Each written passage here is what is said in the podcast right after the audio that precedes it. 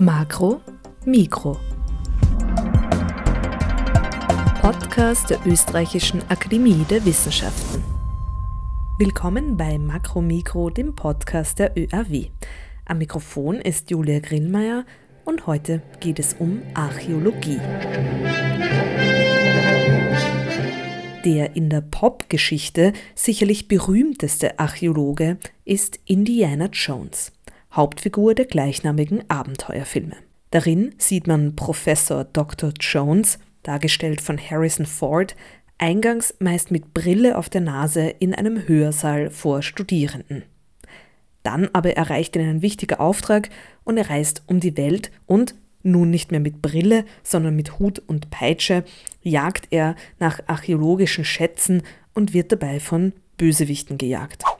Ganz so geht es im Alltag einer Archäologin nicht zu. Allerdings ist es tatsächlich so, dass Archäologie ein immens vielfältiges Forschungsfeld ist.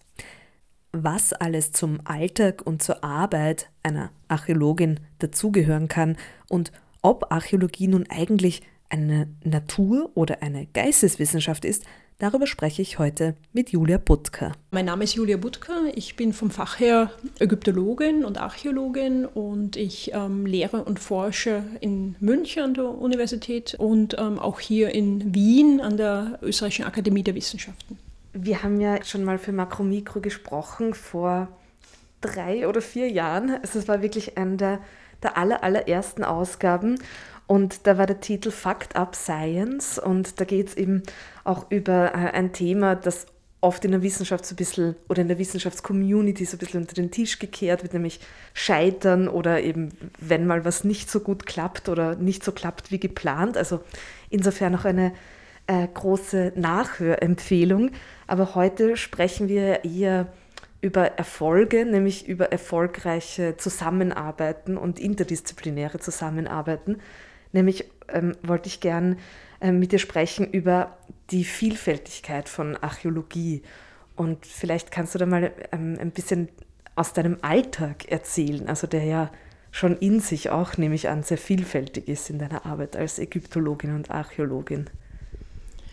Ja, mache ich natürlich gerne. Also das ist, denke ich, wirklich einer der ganz großen ähm, Anreize von Archäologie per se, dass dieses Fach eben so unglaublich vielfältig ist. Das heißt, ähm, dass wenn ich jetzt eben berichte aus meinem Alltag, dann muss man halt das auch gleich eben so als etwas sehr Spezifisches sehen. Ja? Also das ist äh, in, in vieler Hinsicht vergleichbar mit anderen Alt, All, Alltagsgeschichten äh, von Archäologinnen, aber in vieler Hinsicht halt eben auch ähm, äh, besonders. Das, was man ganz klar immer festhalten muss, ist, ist dass wir ja ähm, als Archäologinnen, wenn es Corona zulässt, ähm, normalerweise eben im, ins Feld gehen. Also das heißt eben auch im, im, im, Feld aktiv arbeiten, sei das jetzt eine Grabung oder sei das ein Survey oder irgendeine Art von, von Feldbegehung, äh, Materialaufnahme. Also das gehört eigentlich bei uns ganz, ganz viel dazu. Und dann schaut der Alltag im Feld natürlich ganz anders aus als, als, als hier in, in, in Wien. Also ich bin jetzt auch tatsächlich erst letzte Woche aus dem Sudan zurückgekommen. Also das heißt, im Sudan schaut mein Alltag natürlich doch etwas anders aus. Da ist es in der Regel so, dass wir wirklich eben ähm, von 6 Uhr früh bis 6 Uhr Abend ähm, das Tageslicht ausnützen und halt eben einfach ähm, draußen diverse Dinge tun. Also wir haben dieses Jahr auch wirklich ähm, äh, Ausgrabungen gemacht. Ähm, das heißt, ich bin da eben als Leiterin äh, dieses Projekts halt zunächst damit beschäftigt, irgendwie die lokalen Arbeiter einzuweisen, dann halt mein Team irgendwie aufzustellen, dann aber auch selber was zu machen. Also das ist das Coole am Sudan. Es ist tatsächlich auch möglich, dass man selber eben ähm, gräbt und ähm, das habe ich jetzt eben bei sehr äh, komplexen Befunden eben auch selber gemacht. Also das heißt, ich habe tatsächlich mehrere Tage, Wochen, gefühlt Monate in Gräbern verbracht und halt irgendwie Skelette freigeputzt, freigeputzt und, und Dinge dokumentiert. Und ähm, das macht man dann so bis zum frühen Nachmittag, dann macht man eine Mittagspause und ähm, dann habe ich ähm, äh, zu, also zu Hause im Grabungshaus dann gleich die Keramik mir angeschaut, damit ich die eben gleich aufarbeiten kann. Und ähm, das ist halt wichtig für die, für die Datierung. Also das heißt, da geht es dann viel um, was weiß ich, da habe ich so Statistikzetteln und dann wird gezählt und äh, sortiert und ähm, äh, solche Sachen.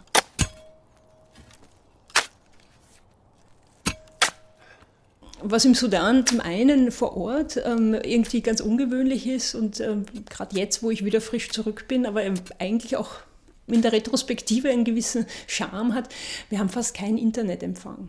Also das heißt, E-Mails abrufen kann man vergessen. Das geht vielleicht zwischen 2 Uhr früh und 4 äh, Uhr morgens, ähm, aber ansonsten wirklich niente. Das heißt, es fällt unglaublich viel weg, was man hier im Alltag macht mit diesen E-Mails und Anfragen und solchen Geschichten. Und das leitet halt schon über zu dem, zu dem quasi zu der Postausgrabungsphase. Also ich bin halt jetzt, ähm, was weiß ich, die letzten Tage an der Abrechnung gesessen. Ähm, also das heißt, es kommen dann ganz viele so wirklich relativ öde, fade administrative Geschichten natürlich dazu. Datenbank muss weiter ausgewertet werden. Also das heißt, wir als Archäologinnen haben halt schon auch viele äh, Arbeitsprozesse, die halt eben Schreibtischarbeit sind. Darf ich da noch kurz nachfragen, jetzt im Sudan, um welche Zeitspanne und vielleicht auch Fragestellung handelt es sich da? Ja, wir haben vor allem versucht, Relikte aus der sogenannten Bronzezeit ähm, zu erforschen. Das heißt, im Sudan ist das jetzt eben wirklich so späte Bronzezeit, so Mitte des zweiten Jahrtausends vor Christus. Und das ist eine super spannende Zeit, weil ähm, es gab eine große afrikanische Hochkultur, das ähm, Königreich von Kerma, ähm, die wirklich seit dem dritten Jahrtausend geboomt haben, eine urbane Zivilisation mit ganz, ganz tollen Tempelanlagen, riesigen Gräbern, unglaublich tollen Geschichten aber nie äh, einer Schriftkultur. Also diese Kultur ist immer schriftlos geblieben und deswegen hat sie die Forschung lange gegenüber dem pharaonischen Ägypten als ja, afrikanisch minderwertig, also da kommt auch ganz viel Rassismus rein, ähm, eben einfach von oben herab betrachtet und aus den Augen der Ägyptern betrachtet, der antiken Ägyptern. Und wir versuchen das jetzt Ganze einfach mal wirklich so ein bisschen umzudrehen, in Perspektive zu wechseln und uns eben einfach anzuschauen, was ist wirklich eben von diesem Königreich Kerma in, im direkten Umfeld von ähm, ägyptischen Relikten und, und wie sind die eigentlich, wie haben die miteinander ähm, kooperiert. Und zu dem Zweck haben wir einen großen Kermerfriedhof ausgegraben. Das war super spannend, auch mit einigen ägyptischen Importen. Also das war wirklich schön. Da kann man eben wirklich diese, diese, ja, eben diese Kontakte sehr, sehr schön greifen.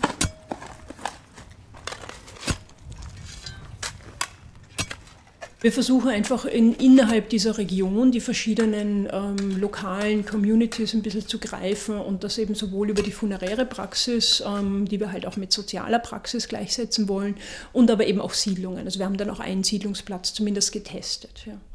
Oh, sehr spannend. Das klingt auch sehr umfassend. Also dass man da wirklich so so quasi eine ganze äh, Kultur ja so aufzeichnen möchte oder auch nachvollziehen mhm. möchte. Das ist natürlich alles schon sehr lange her. Ja. Wie, wie ist denn das so, ähm, wieder auf diese Vielfältigkeit auch der Archäologie mhm. zurückzukommen? Ist man dann, du hast angesprochen, Keramik zum Beispiel, ja. Knochen, ist man dann auf ein bestimmtes Material spezialisiert oder eher auf eine bestimmte Epoche oder kann man das nicht so, nicht so einteilen?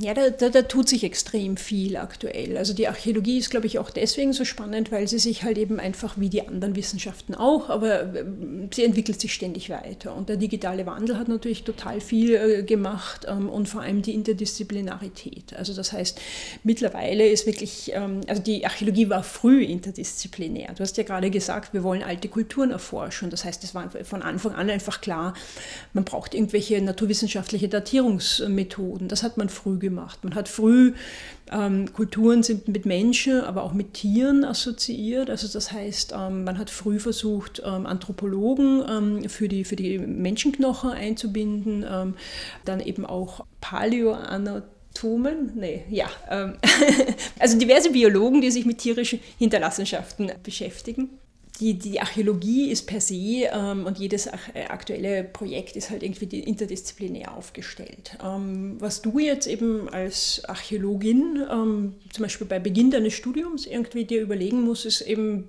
primär, welcher große Kulturraum dich interessiert. Also das ist so der Klassiker, dass man irgendwie sagt, so diese sogenannte klassische Antike Griechenland, Rom oder vielleicht dann doch größer Mittelmeerraum oder halt eben Ägypten, Sudan oder vorderasiatische Archäologie oder prähistorische Archäologie. Das sind so Dinge, die klassisch in den, in den Studiengängen unterschieden werden und das bedingt mal per se deine Hauptausrichtung. Und dann kommt es halt ganz stark darauf an, auf was du dich konzentrierst. Eben zum Beispiel, es gibt selten Leute, die wirklich wirklich alles können mit Keramik, zum Beispiel den Steingeräten und nochmal irgendwelche anderen Funden. Ja. Also ich habe mich früh auf Keramik spezialisiert, habe mir aber halt einfach auch angelernt, dass ich halt die Basics von anderen Fundmaterialien natürlich kenne. Ja.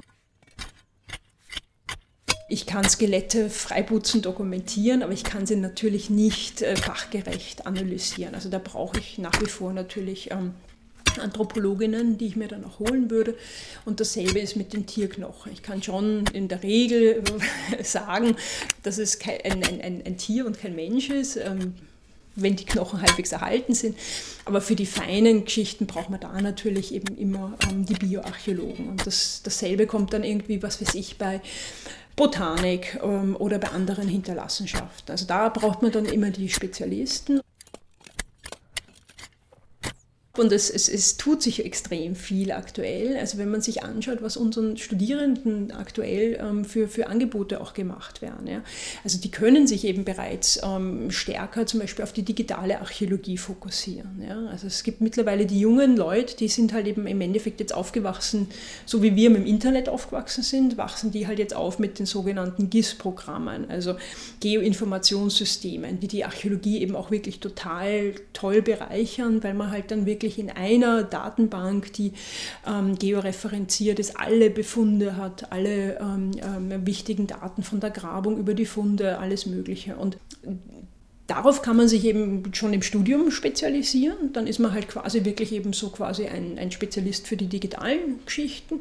Aber man kann sich natürlich auch, für, auch auf verschiedene Fundgruppen spezialisieren.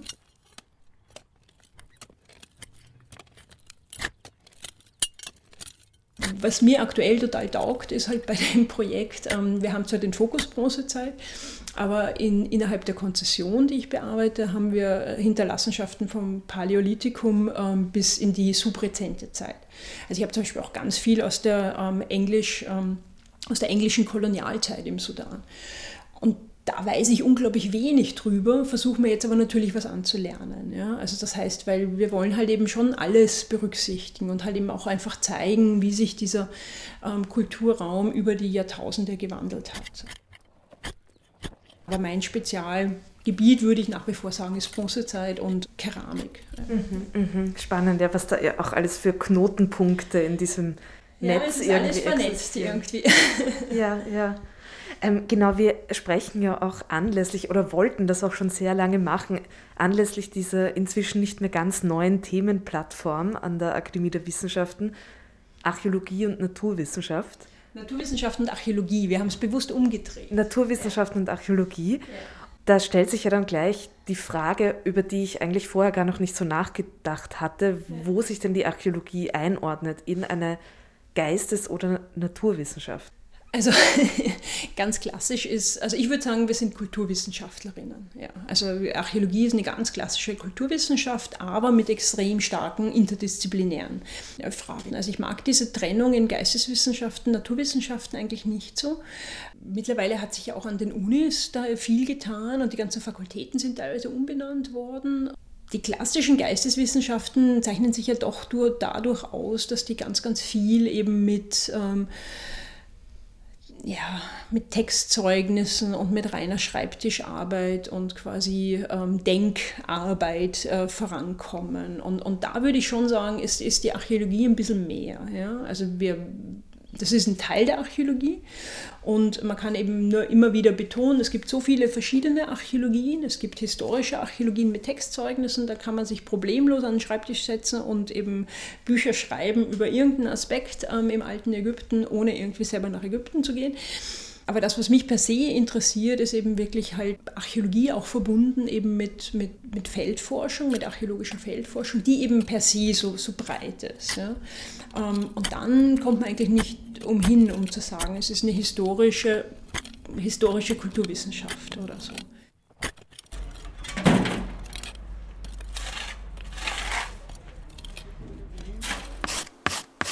Es ist noch immer eine ganz komische Diskussion, ob jetzt Archäologie eine Natural Science oder eben Science, der Begriff als solches wird ja eben im amerikanischen, englischen ja nicht da braucht man ja den Zusatz Natural Science nicht.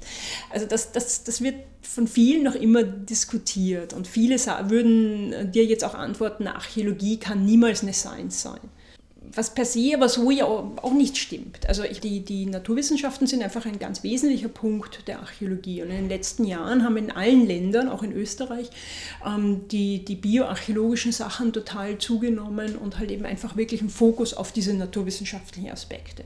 Es hat eben nicht zuletzt die, die Österreichische Akademie der Wissenschaften mit dem ÖRI und vor allem mit dem ÖRI neu, mit der Zusammenlegung der drei großen Archäologieinstitute der Akademie der Wissenschaften, die ja seit 2021 ähm, zusammen agieren, ähm, eben perfektioniert. Die haben jetzt eine große Abteilung, wo es wirklich eben um Archaeological Sciences geht. Ja. Und in, in, in manchen Ländern ähm, kann man eben auch Archaeological Sciences studieren. Und, und, und unsere Themenplattform, die ging eben eher in die Richtung auch, wir wollten da jetzt nicht groß, was weiß ich, das Rad neu erfinden oder uns auf dem, auf, auf, auf, eben aufs, auf dem Wagen schreiben, wir machen jetzt als erstes Mal Naturwissenschaften und Archäologie in keinster Weise, sondern wir wollten irgendwie zeigen, wie wichtig es ist, am Ball hier zu bleiben, im, in, im Dialog zu bleiben, eben verschiedene Leute zusammenzubringen. Und etwas, was immer wieder diskutiert wurde bei unseren Netzwerktreffen, war halt eben eigentlich, ähm, es wäre schon dringend notwendig, dass wir in Österreich halt auch wirklich Studiengänge haben, die halt eben dieses Archaeological Science oder wie auch immer man es jetzt nennen möchte, dass die das eigentlich eben auch wirklich ja, anbieten. Bei aller Interdisziplinarität ist noch immer die Sprache und die Übersetzung ähm, ein Riesenthema. Also das heißt, wir sind mittlerweile gewohnt, dass wir unsere, was weiß ich, eben Keramik beproben oder andere Metallfunde beproben oder, oder sonst was. Oder mittlerweile die Alt-DNA-Analysen, die boomen. Ähm, und dann arbeitet man halt mit Genetikern zusammen und so weiter. Und das, was aber eben tatsächlich ein super spannendes Metathema ist, abseits von aller Methodik, abseits von aller Theorie, was ist denn der korrekte Umgang mit Ergebnissen, die bei solchen interdisziplinären Studien rauskommen? Und wie muss man sie publizieren? Sind das dann wirklich eben Journals, archäologische Journals die richtigen? Oder sollte man es nicht eher in naturwissenschaftlichen Journals publizieren? Und ähm, wie schafft man wirklich eine Balance zwischen dem Input von allen Seiten? Also da gibt es so viele verschiedene Stimmen, so viele verschiedene Ansatzpunkte und, und ja, da könnten wir jetzt halt zwei Tage drüber reden. Also noch mehr Punkte in, diesen, mm. in diesem dichten Netz. Mhm. Ja, ja, spannend.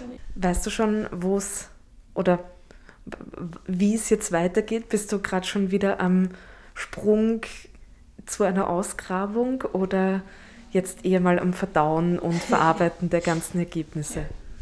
Ähm, na, unser Gespräch passt jetzt wirklich wie die Faust aufs Auge, ähm, weil wir tatsächlich morgen und übermorgen und auch am Samstag noch einen super schönen, spannenden Workshop hier in Wien haben im Rahmen der Themenplattform. Also das heißt, wir haben jetzt zwei ähm, externe Expertinnen ähm, äh, gewinnen können, die uns einen ähm, Mikromorphologie-Workshop ähm, anbieten. Also das heißt, wir haben jetzt für 16 Nachwuchsleute der Akademie der Wissenschaften halt das wirklich auf die Beine gestellt, dass wir jetzt einen Crashkurs bekommen im Mikroskopieren von Dünnschliffen, von Sediment- und Bodenproben, sodass die Leute, die jetzt an diesem Workshop teilnehmen, wirklich ein Training bekommen eben von Theorie, Methodik, warum macht man eben diese Form von Mikroarchäologie bis hin zum selber Proben nehmen. Ja, super, das ist auch ein tolles Beispiel, was die Themenplattform so leistet oder auch genau, ja. was da für Perspektiven und mhm. Disziplinen ja da wiederum zusammenkommen. Unsere Hoffnung ist halt eben einfach, dass wir das so ein bisschen, dass wir einfach einen Stein ins Rollen bringen können.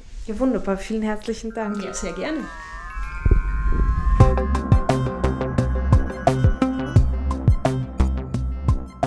Das war eine weitere Ausgabe von Makro Mikro, dem Podcast der ÖRW, heute mit der Archäologin und Ägyptologin Julia Butker.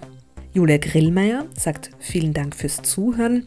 Alle Ausgaben von Makro Mikro finden Sie unter oerw.ac.at slash podcast. Sie finden uns auf Soundcloud sowie auf allen Plattformen, wo Sie Ihre Podcasts beziehen. Hinterlassen Sie uns gerne Feedback, abonnieren Sie uns gerne und schalten Sie gerne wieder ein. Bis zum nächsten Mal.